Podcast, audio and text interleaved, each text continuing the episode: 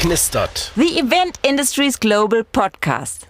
Hallo und herzlich willkommen zu einer neuen Folge von Alufolie knistert. Mein Name ist Timo Zohm und heute zu Gast bei mir ist äh, Nancy Mehnert. Hallo Nancy. Hallo Timo, grüß dich. Freue mich sehr, dass ich heute dabei bin. Ja, das ist auch was Besonderes, wenn man hier dabei sein darf. Ähm, nee, Spaß beiseite. Vielen Dank, dass du das mit mir machst. Ähm, erzähl den Leuten an den Endgeräten doch mal, wer bist du eigentlich und was machst du so? Ähm, also mein Name ist Nancy Mehnert. Ich bin 52 Jahre jung, alleinerziehende Mama. Mein Sohn ist zwölf Jahre alt und bin seit über zwölf Jahren äh, mittlerweile selbstständig im Reise- und Veranstaltungsbereich und äh, ist meine absolute Herzblutbranche und ähm, auch Corona konnte mich nicht abhalten, weiter in meiner äh, geliebten ähm, Event- und Reisewelt zu arbeiten. Ja, das hört sich doch super an. Aber ähm, ich muss mal ein Stück zurückspringen. Wie bist denn du da überhaupt gelandet, wo du jetzt bist? Ja, ich glaube, das hat schon ganz früh angefangen. Ich habe in Vorbereitung auf unseren Podcast auch drüber nachgedacht und musste dann äh, so ein bisschen schmunzeln. Ich bin in ähm, Ostdeutschland aufgewachsen, wo man natürlich diesen Traum, ich mache mal Urlaub unter Palmen und eine Veranstaltung in Dubai, ähm, war ganz, ganz weit weg. Aber ich habe damals schon immer ähm, in unserer lokalen Jugendzeitung kam einmal die Woche ähm, so Karten aus aller Welt und die habe ich immer fleißig ausgeschnitten äh, und habe mir die auf Karteikarten angelegt und dann hatte ich selber schon mein Register, wo ich denn mal überall auf der Welt hin will, ähm, obwohl das völlig abwegig war. Und als dann ähm, ich in meiner ersten Ausbildung war und Abitur gemacht hatte, fiel die Mauer und dann war natürlich klar, du kannst dir vorstellen, für was ich mich dann sofort beworben habe. Also bin dann direkt ähm, mit ein paar Anlaufschwierigkeiten ähm, im Reisebüro gelandet, habe eine Ausbildung als Reiseverkehrskauffrau gemacht, habe dann später noch Touristikmanagement äh, studiert. Ähm, also mein Background ist eher so dieser klassische ähm, Travel-Bereich, war auch lange bei der TUI über acht Jahre, habe fünf Jahre im Ausland gearbeitet und hatte aber auch da schon immer Bezug auch ähm, zum Eventbereich. Und äh, so hat sich das dann ähm, ja ergeben und mittlerweile, wie gesagt, bin ich jetzt schon äh, viele Jahre selbstständig und ähm, genieße es auch sehr, ähm, mein eigener Herr zu sein und immer wieder entscheiden zu können, welches Projekt mache ich jetzt, wo bin ich dabei ähm, und äh, viele Entscheidungen wirklich autark treffen zu können. Ja, das ist ja ganz schön beeindruckend. Ähm, ich habe mal eine Frage, vor allen Dingen, ähm, wenn der, der, Podcast hier ist ja für die Veranstaltungsbranche und auch von der mhm. Veranstaltungsbranche. Mhm. Wenn ich jetzt diese klassischen Veranstaltungsberufe wie, ähm, ich sag mal, AV, Medientechnik, äh, Bühnentechnik, Catering, Messebau, ähm, alles, was dazugehört, zusammennehme, ich habe bis jetzt nur ganz wenig Berührungspunkte gehabt mit der ähm, Reisebranche und der Eventbranche. Kannst du uns da so ein bisschen Einblick geben, an welchen Punkten das so Schnittstellen ergibt und warum das denn doch zusammengehört? Mhm. Also ich arbeite jetzt hier seit ähm, 2017 ähm, hauptsächlich als Venue Finder. Das heißt, ich unterstütze Agenturen, Verbände, Vereine, äh, Firmen bei der Suche nach geeigneten Veranstaltungslocations. Und da kommen wir direkt zu dieser Schnittstelle. Äh, durch meinen touristischen Background kenne ich natürlich ganz viele Hotels und viele Hotels, die man dann halt auch als Veranstaltungslocation nutzen kann, haben natürlich auch äh, Räumlichkeiten für Veranstaltungen, weißt du ja selbst. Ne? Mhm. Ähm, und so kann ich das halt sehr gut verbinden. Ich komme also eher ähm, aus dieser Schiene Hotel und ähm, Destination Wissen. Und wenn es dann darum geht, äh, welche Technik wird jetzt genutzt, ähm, ähm, Messebau und so weiter, das ist wirklich nicht mein Beritt, äh, sondern wirklich die komplett andere Seite. Ne? Wenn es mhm. um die Auswahl der Destination geht, wenn es darum geht, welches Hotel ist das geeignete, welche Location bietet sich für einen Abend an, ähm, was kann man Outdoor auf Mallorca noch machen, da habe ich auch gearbeitet, zum Beispiel in der Saison, dann komme ich halt ins Spiel. Alles klar. Und wenn du jetzt über die äh, Veranstaltungen, die da anfallen, mal so ein, ähm, ich sag mal, so ein Filter laufen lassen müsstest, gibt es da mehr Konferenzen oder sind das, äh, sind das Eventreisen? Ähm, was gibt's denn da so? Ganz unterschiedlich, also äh, genauso vielfältig, also wie die Branche halt ist. Ne? Du weißt es selbst, äh, es kann darum gehen, dass äh, jemand sagt, ich brauche kurzfristig für eine Veranstaltung in Nürnberg, äh, da haben wir schon Messezimmer gebucht, die reichen jetzt nicht aus, kannst du uns helfen? Jetzt will der Chef noch ein, ein nettes Dinner machen äh, für 15 ähm, hochkarätige Manager, da brauchen wir noch ein Restaurant dazu. Es kann aber auch genauso sein, ähm, zum Beispiel nächstes Jahr findet ja in Deutschland die Fußball-Euro-Weltmeisterschaft statt. Ähm, ich arbeite auch eng mit einem Sportreiseveranstalter zusammen, der halt sagt, ähm, ich muss äh, für unsere Kunden Kontingente einkaufen in allen großen Städten in Deutschland, wo auch Stadien sind.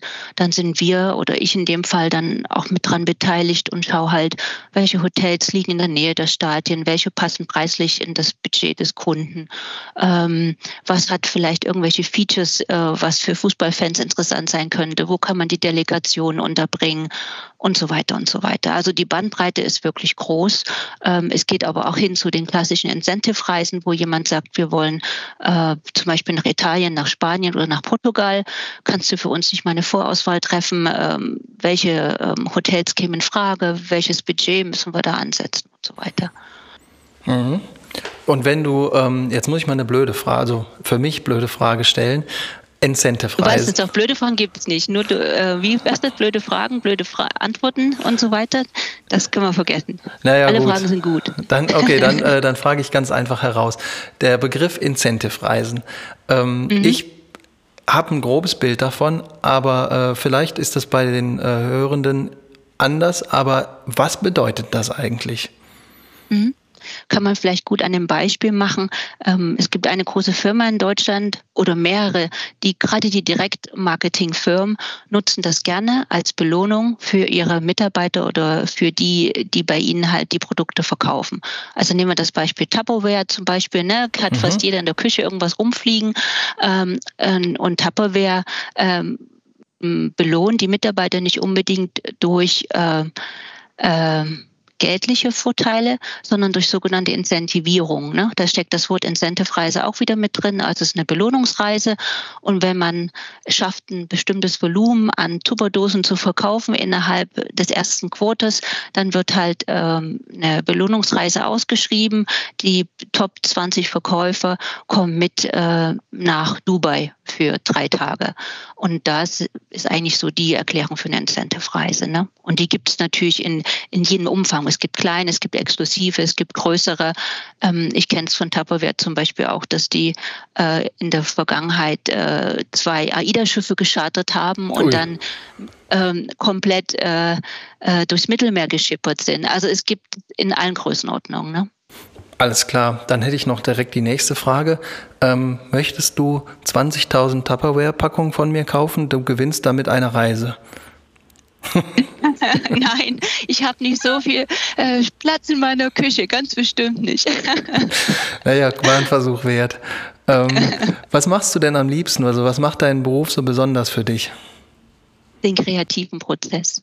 Also ich habe in Vorbereitung ähm, auch drüber nachgedacht, äh, weil ich weiß, dass du ja deinen Gästen diese Frage gerne stellst. Und ähm, ich liebe es einfach, wenn die Anfrage reinkommt vom Kunden und wir auf so einem weißen Blatt Papier anfangen können. Äh, es gibt vielleicht so eine grobe Richtung.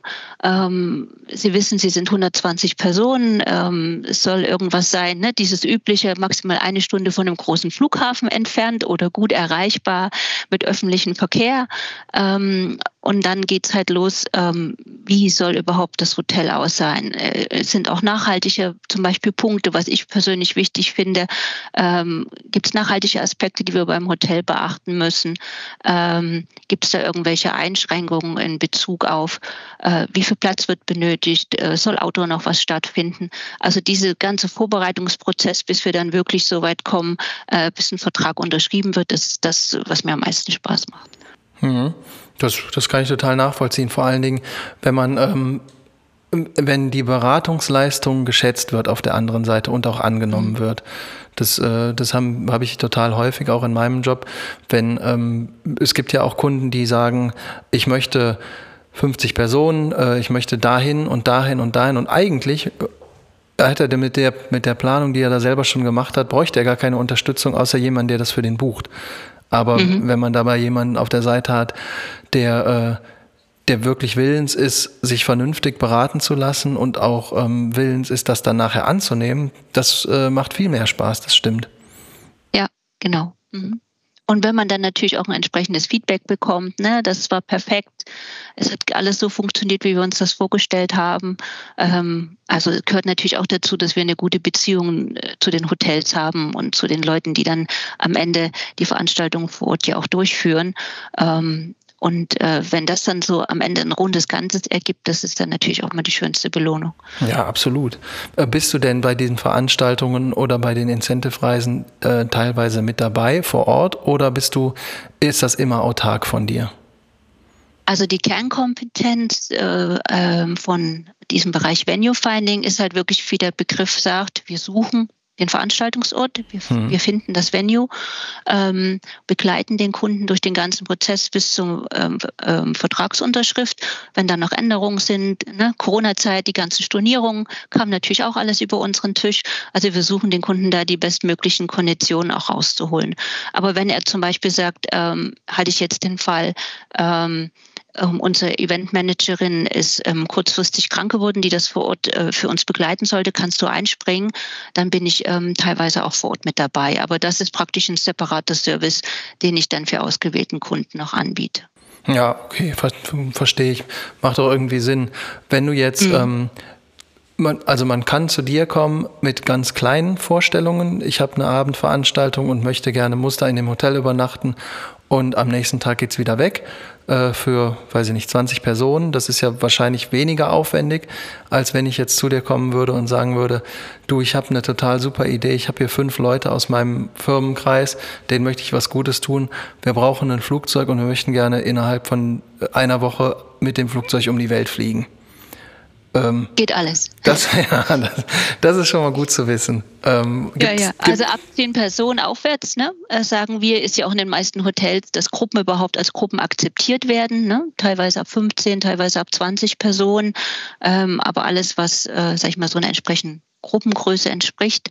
Ähm, und ähm, ich habe aber auch schon Anfragen gehabt für große Konferenzen, wo wir mehrere Hotel brauchten für bis zu 30, äh, 3000 Personen. Ähm, Auch das ist dann machbar. Ne? Das ist aber schon ein großes Hotel, ne?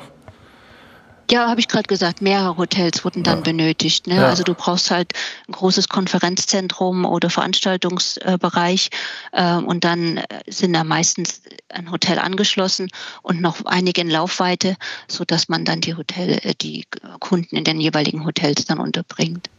Mhm. Ähm, wenn du jetzt mal äh, auf, die, auf die verschiedensten Formen der Möglichkeiten in deinem Berufsfeld äh, schaust, gibt es da was, wo du sagst, das ist richtig in Erinnerung geblieben, das ging vielleicht mal richtig schief, aber unter, und, unterm Strich kann man da heute drüber lachen oder wo du sagst, das war, da ist was passiert, das glaubt mir sowieso keiner? Da sind immer so viele Sachen, ne? so Kleinigkeiten, wo man am Ende dann drüber schmunzelt und was erstmal so eine Riesenkatastrophe ist. Ähm, muss ich jetzt wirklich überlegen. Ähm, also was mir natürlich in meiner, ich habe früher auch äh, für die TUI im Zielgebiet gearbeitet und habe da auch VIP-Gruppen und Journalisten und ähnliches betreut. Mhm. Und da hat man auch immer wieder ähm, auch ähm, Prominente dabei. Und äh, da ist mir von ähm, ähm, zum Beispiel Peter Maffei ähm, musste ich halt mit betreuen und ähm, äh, man kennt ja seine Stimme, man kennt ihn aus dem Fernsehen. Ähm, und ähm, äh, er stand dann vor mir und äh, hat eine wahnsinnig tiefe Stimme und ist gerade, ich bin relativ groß, ist also wirklich ein Kopf kleiner als ich. Und das ist dann, äh, war eine, also es war eine sehr lustige Begegnung. Ähm, und man hat halt immer wieder, kennst du das ja auch, äh, dass man halt ähm, mit Leuten zu tun hat, mit denen man, wenn man vielleicht in einen anderen Job hätte, nicht so in Berührung gekommen wäre. Und äh, das ist halt äh, die eine Begegnung auch noch diese tiefe Stimme von ihm dazu. Er hatte, wollte einfach nur einen Kaffee haben oder sowas. Aber das, ähm, ja, ist sehr lustig. Ja, das äh, gerade genau, es ist lustig, dass du genau den erwähnst, weil ähm, sowas ist mir mit dem auch mal passiert. Ich habe den irgendwann mal getroffen und äh, da war ich bei einem Verlag und da ging es darum, dass ich die einzelnen Bereiche des Verlages äh, nochmal vorstellen und wir waren dabei, um zu gucken, ähm, an welcher Stelle die eventuell Unterstützung bei Live-Marketing-Lösungen gebrauchen mhm. könnten oder eben auch nicht. Und ich hatte mich mit dem Programm, äh, kann man mir nachsagen, äh, und stimmt auch, nicht so wirklich auseinandergesetzt. Als ich da ankam, habe ich mich da hingesetzt und dann gab es eine Kaffeepause. Und da stand auch irgendwas von VIP-Gästen auf der Einladung drauf und dann gibt's dann einen, einen, einen Gastvortrag. Ich habe aber überhaupt nicht großartig da reingeguckt, wusste dementsprechend auch nicht, wer denn da aufschlug und stand da und wollte mir gerade ein Brötchen nehmen und höre hinter mir jemanden sprechen und sag noch zu meinem Kollegen, der neben mir stand, hey, das ist ja total krass. Hinter, da hinten hört sich einer an, genauso wie Peter, Maffay. Und mein Kollege lachte mich wirklich aus und sagte, du bist so behämmert. Ich sag, warum? Ja, dreh, dreh dich doch mal um und dann stand er da. Ja, ja also die äh, Stimme ist so markant. Ich habe auch gedacht, das ist ja der Wahnsinn. Der hört sich wirklich so an, wie er singt und äh, wie er im Fernsehen auch rüberkommt. Ne? Also das, ja, kann ich nur bestätigen. Ja, du, ähm, lustige Anekdote. Sag mal, wenn du dir ähm, was überlegen könntest, beziehungsweise was wünschen könntest für dein, ähm, für dein äh, Tätigkeitsfeld, Gibt es da was, was du in den nächsten fünf Jahren ähm, vielleicht gerne sehen würdest, was mit der Branche passiert? Also ich habe wirkliche Bauchschmerzen, wenn ich sehe, was teilweise an Nachwuchssorgen in unserer Branche herrscht. Und ähm, gerade, ich habe natürlich viel mit Hotels zu tun, ne? äh, mit den äh, Eventabteilungen, Konferenzabteilungen.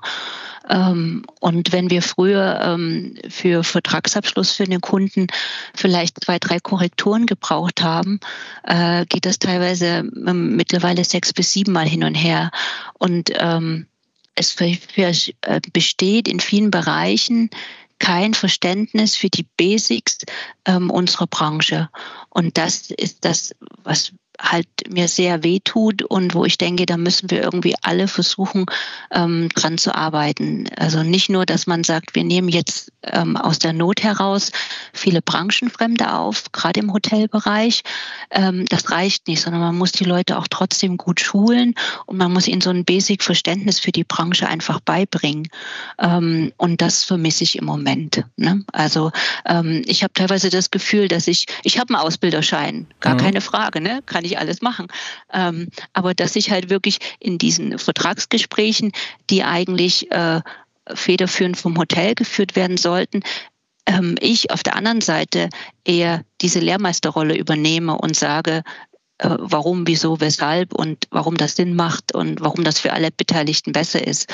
Und ähm, das ist halt auf der einen Seite schade, auf der anderen Seite ähm, muss ich da halt irgendwas tun. Und ich denke, das ist halt so die wichtigste Aufgabe, die wir alle zusammen für die nächste Zeit haben. Nicht nur im Contracting oder äh, Veranstaltungsbereich, sondern ähm, ihr habt ja ja auch Themen, äh, ne, ob das jetzt Messebau, Technik, IT ist. Ich glaube, ähm, Nachwuchs ist überall ein großes Thema. Ne? Ja, absolut. Da habe ich auch schon ein paar Mal, äh, also nicht nur drüber nachgedacht, auch drüber gesprochen. Ähm, siehst du das? Wenn du das jetzt vergleichst mit dem Zeitpunkt, als du, du bist ja auch irgendwann mal äh, am Start gewesen und hast irgendwo mhm. mal angefangen und hast dich mit irgendwas mhm. beschäftigt. Jetzt hast du natürlich eine unheimliche Ambition aus deiner Jugend und der Kindheit, was du am Anfang der Folge erzählt hast, mhm. weil das einfach, äh, und auch das kann ich nachvollziehen, es gibt Dinge, die will man einfach und dann macht man mhm. das. Das mhm. geht mir so ein bisschen, ähm, das fehlt mir in der heutigen Zeit so ein bisschen. Also ich mhm. sehe noch nicht mal, dass kein Nachwuchs da ist, aber die die Ambition, um das zu tun, was man tun muss, damit man mit dem, was man tut, erfolgreich ist, die sind irgendwie anders als früher. Ist das bei mhm. dir auch so?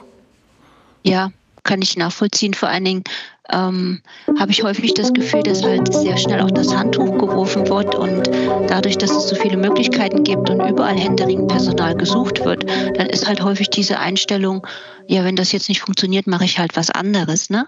Und ähm, dieser Wille, sich durchzubeißen und vielleicht ähm, reinzuknien und auch mal ähm, Durststrecken zu überstehen, der ist einfach nicht so da. Ne? Also ähm, ich hatte, so wie du gesagt hast, für mich war eine Ausbildung äh, damals im Reisebüro und das gut abzuschließen und die Möglichkeit haben, die Welt zu erkunden, das war der Traum. Und als ich den plötzlich verwirklichen konnte, habe ich alles dafür getan. Und da habe ich auch, äh, wenn es sein mochte, äh, nach einem Bürotag noch äh, gelernt, um einen guten Abschluss zu machen und so weiter. Ne? Ähm, und dieses, dieses, dieses absolute ähm, Bedürfnis, so richtig gut dazustehen. Ich möchte nicht alle über einen Kamm scheren, um Gottes Willen. Es gibt ganz tolle Azubis und, und Nachwuchskräfte in unserem Bereich. Aber das, was du sagst, kann ich absolut unterschreiben. Ne? Dass äh, zum großen Teil die, die Möglichkeiten zu vielfältig sind, als dass die Leute lange bei der Stange bleiben und dann man häufig auch in den Firmen das Gefühl hat, es lohnt sich gar nicht gut auszubilden, weil sie eh bald weg sind. Ja, das, äh, da das ist auch so ein Hexenkreis. Ähm, da habe ich mich letztens mit jemandem drüber unterhalten. Bilde ich Leute gut aus mit der äh, Aussicht darauf, dass sie eventuell ihren Weg woanders weitergehen? Oder bilde ich Leute nicht gut aus und stehe dann da mit, ähm, mit schlecht ausgebildetem Personal? Ähm, und habe auch keine Aussichten darauf, dass jemand Besseres dahin kommt, weil man sich runtergewirtschaftet hat. Also für mich führt da kein Weg dran vorbei, äh, in, in Weiterbildungen und Ausbildungen so viel Energie zu investieren, wie man eben kann, um, um nachher, natürlich fällt nicht jeder Apfel ins Körbchen irgendwie, ne? aber äh, mhm. wenn man es nicht versucht, dann fällt eben überhaupt keiner ins Körbchen.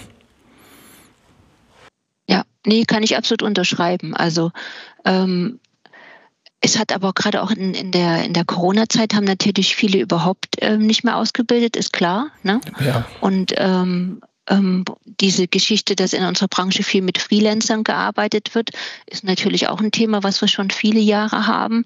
Ähm, aber auch bis du irgendwann Freelancer bist, brauchst du ja eine Basis. Ne? Du musst Erfahrung sammeln, du musst bei verschiedenen Veranstaltungen dabei gewesen sein. Ähm, und da ist halt auch ähm, ähm, also die meisten, die richtig guten Freelancer, mit denen ich zu tun habe, die sind halt auch alle in den 40ern, 50er, äh, ne? Das sind gestandene Hasen, sage ich jetzt mal, mhm. die genau wissen, was sie tun. Und dann ist halt so ein bisschen ein Gap, wenn man dann in die jüngeren Jahrgänge guckt, habe ich so das Gefühl. Ne?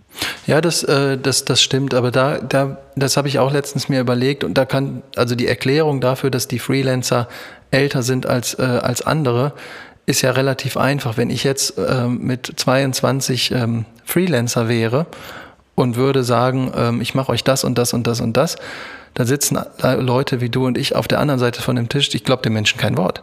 Der hat ja gar keine Erfahrung gemacht. Und das ist ja gar nicht böse gemeint, weil das liegt ja in der Natur der Sache. Der kann noch fachlich genau, also die Leute können fachlich so fit sein, wie sie wollen. Ähm, mhm. Ich vergleiche das immer mit dem, was also bei uns so passiert. Wenn man nicht mal ähm, eine Nacht lang auf einem Messestand gestanden hat und gemerkt hat, okay, äh, der Gabelstapler kommt nicht mehr, ähm, ich habe noch einen halben LKW zu entladen. Äh, der Kunde steht hier und sagt, Moment mal, wir hätten hier vor fünf oder sechs Stunden schon das erste Bier trinken sollen. Und alles, äh, die Welt bricht über einem zusammen und man hat nur drei, vier Jungs noch von der Montagetruppe da, weil der Rest schon weggefahren ist. Dann, dann zeigt sich, ob man das wirklich will oder nicht. Weil die Messe fängt am nächsten Morgen an. Egal, ob das da fertig ist oder nicht. Und solche Dinge, die prägen einfach. Und wenn man das nicht mal mhm. erlebt hat, dass man wirklich, ich sag mal, bildlich oder auf Deutsch gesprochen, äh, mit dem Arsch an der Wand steht und nicht mehr vor und zurück kann, das macht was mit einem. Und wenn man das nicht erlebt hat, dann, dann, ja, dann kann man halt einfach nicht mitreden. Ja, im Hotelbereich gibt es ja genau diese Beispiele, ne? gerade wenn man du irgendwo in der Karibik bist, äh, wo sowieso oder in den südlichen Ländern Manjana, Manjana du stehst in der Lobby, wo noch kein einziger Teppich ähm, ausgelegt ist, keine, kein Mobiliar stehst und du weißt, morgen früh um acht landet die erste Maschine aus Deutschland ja. und die ersten Kunden wollen das für Hotel beziehen oder deine Incentive-Gruppe reist morgen an und im Eventbereich ist noch kein einziger Stuhl mit irgendwelchen Hussen belegt, äh, geschweige denn, dass das Essen angefahren wurde. Ja, ne? wir beide wissen, wovon wir reden. Ganz genau und ähm ja, das, äh, also es wäre es wäre schön, wenn, wenn ein bisschen mehr für den Nachwuchs getan würden wäre, aber auch wenn auf der anderen Seite ein bisschen größeres Interesse besteht, weil ohne das geht es in unserer Branche einfach nicht. Das ist kein, ähm, ja, es ist kein 0815-Job, wo man um 9 Uhr kommt und um 5 Uhr geht und am Wochenende nie jemand anruft oder nachts.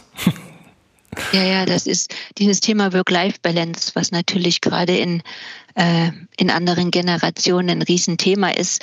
Ähm, das ist natürlich wichtig, aber es ist halt ähm, in anderer Art und Weise zu leben und zu arbeiten. Ne? Also ähm, ihr hattet das, glaube ich, in, auch in einem deiner Gesprächspartnern schon mal, wo es darum ging, ähm, dass man das nicht trennt. Und das geht mir genauso. Ne? Mhm. Also wenn ich irgendwo im Urlaub bin ähm, und dann muss ich am Tag äh, locker mal ein oder zwei Hotels angucken. Ne? Also es ist einfach äh, so diese Krankheit, die man hat. Ja. Ich kann nicht irgendwo hinfliegen und sagen, ich wohne jetzt da, nee, das noch, das und das und ach, das hatte doch der Kunde und das wäre doch was für den. Aber es macht mir auch Spaß und ähm, äh, es, es gehört dazu und ich trenne das nicht und das ist einfach my äh, my way of, of, of life. Ne? Und, mhm. ähm, und dadurch fällt es dann auch nicht so schwer zu sagen, okay, die Work-Life-Balance ist vielleicht jetzt in den letzten drei oder vier Wochen ein bisschen zu äh, kurz gekommen, weil ich es gar nicht so strikt trennen kann. Ja, das, äh, der, der, vor allen Dingen dieser Ausdruck Work-Life-Balance, der ist ja irgendwann mal entstanden. Ähm, damit man definieren kann, ich arbeite ein Pensum X und brauche aber noch Zeit für mein grundsätzliches Leben. Mhm. Und da wird mittlerweile so viel und so oft drüber gesprochen und es wird als so, so wichtig empfunden. Ich glaube, dass wir in ein paar Jahren nicht mehr über eine Work-Life-Balance sprechen, sondern über genau das Gegenteil, eine Life-Work-Balance, so dass man schaut, mhm. ähm, oder dass, dass in der Gesellschaft der Anschein entsteht, ich lebe so, wie es mir gefällt und wie es für mich richtig ist. Und dann suche ich mir irgendwas, womit ich das finanziert bekomme. Also die, mhm. die Ambitionen, als ich in, äh, in den Beruf gestartet bin, die waren, da habe ich überhaupt nicht drüber nachgedacht, sondern ich, für mich war klar, ich will das und das machen, ich will irgendwann mal dahin kommen. Da, damals waren meine Ziele durchaus anders als heute, aber ähm, ich hatte mein Ziel war nicht, ähm, so, so gut es geht, mein, mein Privat- und Freizeitleben auszuschöpfen, um dann zu gucken, was bleibt denn noch übrig, damit ich da irgendwie für arbeiten gehen kann, sondern das war äh, das exakte Gegenteil. Also es gab mhm. was zu tun und ähm, dann musste man die Ärmel hochkrempeln. Genau, ja. Also bin ich komplett bei dir, sehe ich ganz genauso. Und ähm, ähm, es ist ja auch so, dass ähm, dadurch, dass wir nicht mehr so drauf aus sind, äh, jetzt jeden Morgen im Büro zu fahren. Also gerade in unserem Bereich, gut, du sitzt jetzt noch in deinem Studio, ähm, aber ich arbeite ja im Homeoffice. Ähm, ich fahre morgens irgendwo hin, gucke mir ein Hotel an, weil das für einen Kunden wichtig ist. Ähm, dann setze ich mich da in die Lobby und arbeite da direkt weiter. Ne? Ja. Also ähm, und dann treffe ich mich halt mittags, weil ich in der Stadt bin, wo eine Freundin wohnt, gleich noch mit jemandem zum Mittagessen.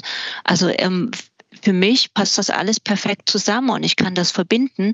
Ähm, und dadurch empfinde ich es halt auch nicht so, so stressig oder ich, ich trenne es auch gedanklich nicht und sage, jetzt bin ich hier gerade arbeitsmäßig unterwegs und jetzt bin ich gerade privat unterwegs. Ne? Ja, absolut. Das, äh, genau so ist es. Du, ich gucke gerade mal auf die Uhr. Wir sind äh, schon ein bisschen über der Zeit. Ich muss noch zwei Sachen fragen. Also erstens, ähm, habe ich noch irgendwas vergessen, was dir auf der Seele liegt? Nein, war ein sehr schönes Gespräch und äh, ich danke dir auch, dass du mich eingeladen hast. Ja, äh, danke gleichfalls. Ähm, und jetzt muss ich die letzte Frage fragen, äh, obligatorisch. Ähm, magst du denn noch jemanden grüßen? Ja, ich grüße auf alle Fälle meine Helms-Briscoe-Kollegen in der ganzen Welt. Ähm, ich genieße es immer sehr, dass wir so in 55 Ländern verteilt sind und ähm, meine Arbeit das auch so spannend macht. Und äh, natürlich alle Kollegen in unserer Branche, die Corona überlebt haben und weiter dabei geblieben sind und äh, ähm, die Branche so bunt und vielfältig machen, wie sie ist. Ja, die freuen sich bestimmt und äh, anscheinend machen die ja einen ganz guten Job, weil sonst wird es die alle nach der Pandemie nicht mehr geben. Also ich finde es toll, dass die alle noch dabei sind. Genau. So, dann sage ich jetzt ganz lieben Dank an dich, ähm, dass du dir die Zeit genommen hast, das mit mir zu machen. Und äh, ja, vielen Dank für das Gespräch. Danke ich dir. Bis bald. Bis bald. Wenn ihr noch etwas über Nancy wissen möchtet, findet ihr alle Infos wie gewohnt in den Show Notes. Und ansonsten sage ich mal vielen Dank fürs Zuhören alles Gute und vielleicht sieht man sich bald mal wieder. Macht's gut.